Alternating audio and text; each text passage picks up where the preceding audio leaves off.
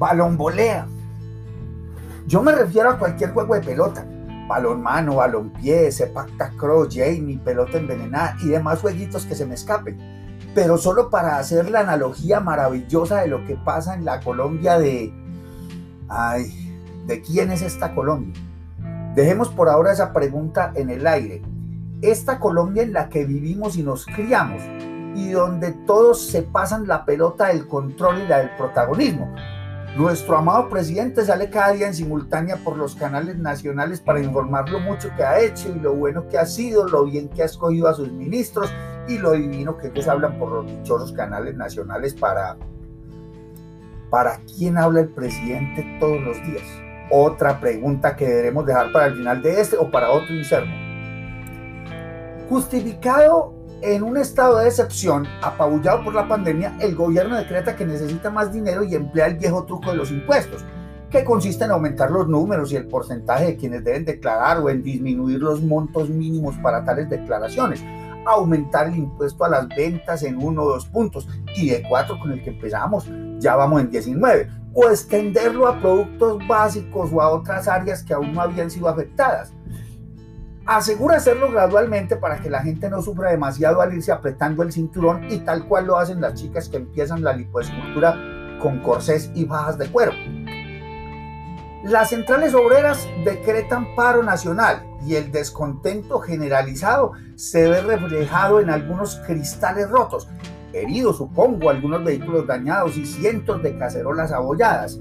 No puede evitarse que haya habido algunos robos a cajeros y asaltos puntualizados, los cazadores oportunistas no faltan en ninguna área del comercio, el gobierno y el paro. Y el descontento y la rabia acumulada se libera contra los poderosos y los bienes de los poderosos.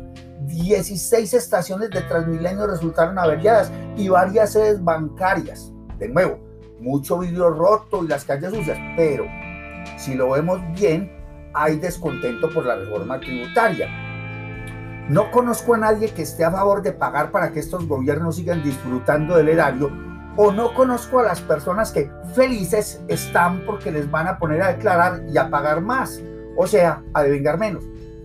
De todas maneras, yo no hablo por todos, pero seguramente como en todo no faltará el ciudadano cristiano y tarugo que no se da cuenta más allá que afirma que ayudar a los pobres requiere ese diezmo y que pobrecito el gobierno tan endeudado o que está convencido de hacer el bien y no mires a quién.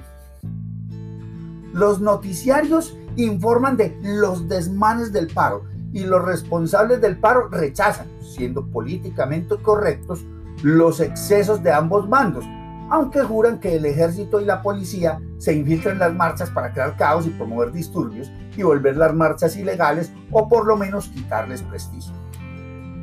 Los periodistas acusan a los convocadores de aumentar el pico de la pandemia y el gobierno dice que si convocan que respondan.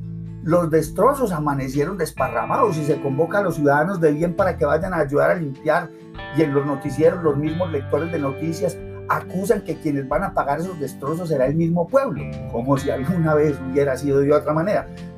Este juego no tiene árbitro y si lo tiene anda perdido porque más de uno debería tener tarjeta roja, amarilla o azul pero ahí les dejo la pelota para que se la sigan pasando sin mancharse.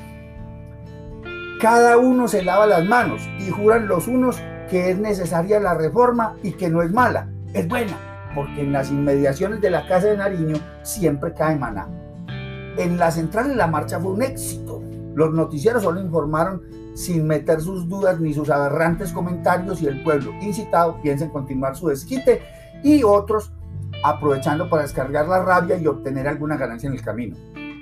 Yo abandono el juego y les auguro lo que sigue. El gobierno no cederá y la nueva reforma tributaria entrará en vigor sin mayores modificaciones y en un par de años se repetirá el alborozo por los nuevos candidatos que subirán al poder prometiendo no hacer reformas en contra del pueblo, aumentando sus capacidades adquisitivas y mejorando sus condiciones de vida y salud lo que no puede ocurrir más que en el mundo de la ficción, porque las desigualdades no tienden a disminuir, sino a aumentar. Las centrales volverán a citar a paro y marcha, si es que aún subsisten y no han sido acabadas eh, a, a punta de asesinatos. Los vidrios rotos volverán a caer y una nueva reforma entrará en vigor, porque donde se roba tanto no hay plata que alcance.